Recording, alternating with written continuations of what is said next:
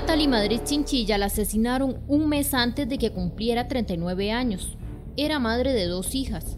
Su cuerpo apareció dentro de una bolsa de basura, atado con un cable telefónico en un edificio de apartamentos en San Pedro de Montes de Oca el 15 de junio del 2019.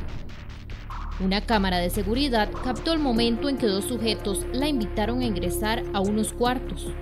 Horas más tarde, aparentemente después de asesinarla, en las cámaras se observa a estos hombres sacar una bolsa de basura y depositarla debajo de unas gradas. Ahí se encontró el cuerpo de Natalie. Ya han pasado dos años desde entonces, pero la muerte de esta mujer continúa impune.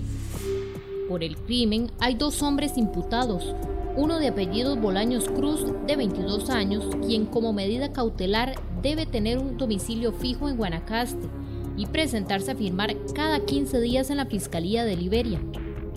El otro, de apellido Ramírez Campos, tiene una orden de captura internacional emitida por la Oficina de Asesoría Técnica y Relaciones Internacionales del Ministerio Público. Es de origen salvadoreño y las autoridades presumen que se encuentra en ese país. La muerte de Natalie es un caso claro de violencia de género. Sin embargo, no se registró como femicidio ni tampoco será juzgado como tal.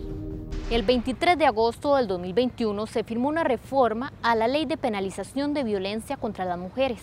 Esta nueva ley amplía el concepto de femicidio, ya que anteriormente para considerar la muerte violenta de una mujer legalmente como femicidio debía existir un matrimonio o una unión de hecho entre la víctima y el asesino. Esta nueva ley amplía e involucra otros escenarios en los que el asesino se aproveche de un vínculo de confianza, familiar, amistad, poder, autoridad, entre otros. La nueva ley salda una deuda histórica con aquellas mujeres cuyos casos por muerte de violencia de género no pudieron ser juzgados como femicidios. La muerte de Natalie y de muchas otras mujeres encajan en esta descripción son femicidios, pero por haber ocurrido antes de esa reforma, las estadísticas y los archivos judiciales no lo registran así. Entre 2018 y 2021 se registraron 215 muertes violentas de mujeres. De ellas, solo 74 fueron consideradas oficialmente como femicidios. Esta situación provoca un subregistro de la cantidad real de violencia contra las mujeres que documenta el Observatorio de Género del Poder Judicial. Muertes como la de Luani Salazar, Alison Bonilla y María Luisa Cedeño, casos mediáticos, fueron considerados femicidio como fenómeno, pero no así en su calificación técnica como delito, debido a la limitación en la definición del concepto antes del cambio en la ley. En agosto de 2021, la ley de violencia contra las mujeres se reformó para que no aplicara únicamente en momentos en que hubiera una relación de pareja previa con ciertos requisitos, sino que ahora es más amplio. Esta ley aplica únicamente para los casos después del 23 de agosto del 2021, momento en que se hizo ley.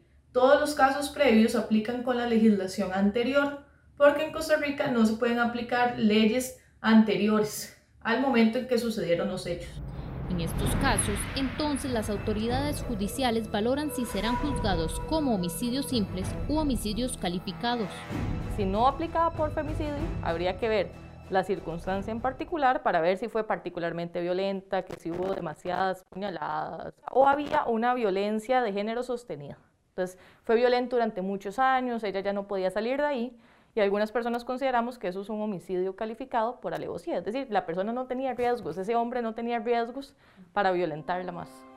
Calificarlos o no como femicidio es vital a la hora de que los jueces deben establecer la pena que se le debe imponer a quien haya cometido el crimen.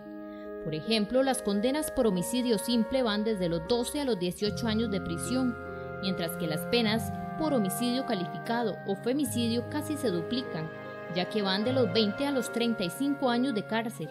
De haberse investigado bajo la legislación actual casos como los de Natalie Madrid, María Luisa Cedeño, Luani Salazar, Alison Bonilla y otros, sí serían considerados como femicidio, lo cual permitiría visibilizar la problemática de violencia contra las mujeres y elaborar políticas públicas, coinciden varias personas expertas consultadas.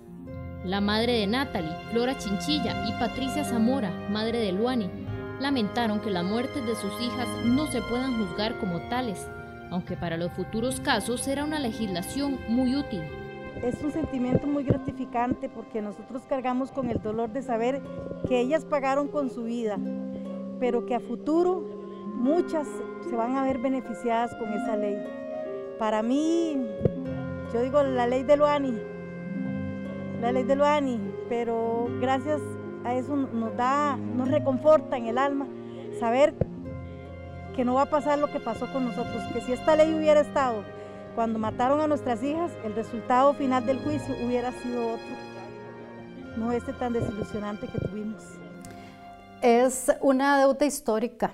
Eh, las personas y sobre todo las mujeres que han sido víctimas de una muerte violenta que pueda ser calificada de femicidio con una pena de hasta 35 años en lugar de una pena de homicidio, obviamente alivia el, sentimiento de, de, impunidad y alivia sobre todo el alcanzar justicia. Este es un hecho definitivamente histórico porque hay un antes y un después. De los datos que usted mencionaba, 60% de muertes violentas que pueden o pudieron haber sido procesadas como femicidio han sido calificadas como homicidios y en muchos casos homicidios simples. Es el caso de Luani, es el caso de Allison y es el caso de muchas mujeres en donde no existía hasta ahora una, un instrumento para que el operador jurídico pueda definitivamente eh, calificar la muerte de una mujer con enfoque de género, es decir, por el hecho de ser mujer. En una nueva edición de Costa Rica Noticias le contamos sobre las condenas que reciben los casos de femicidio en el país, así como el tiempo que tardan en resolverse.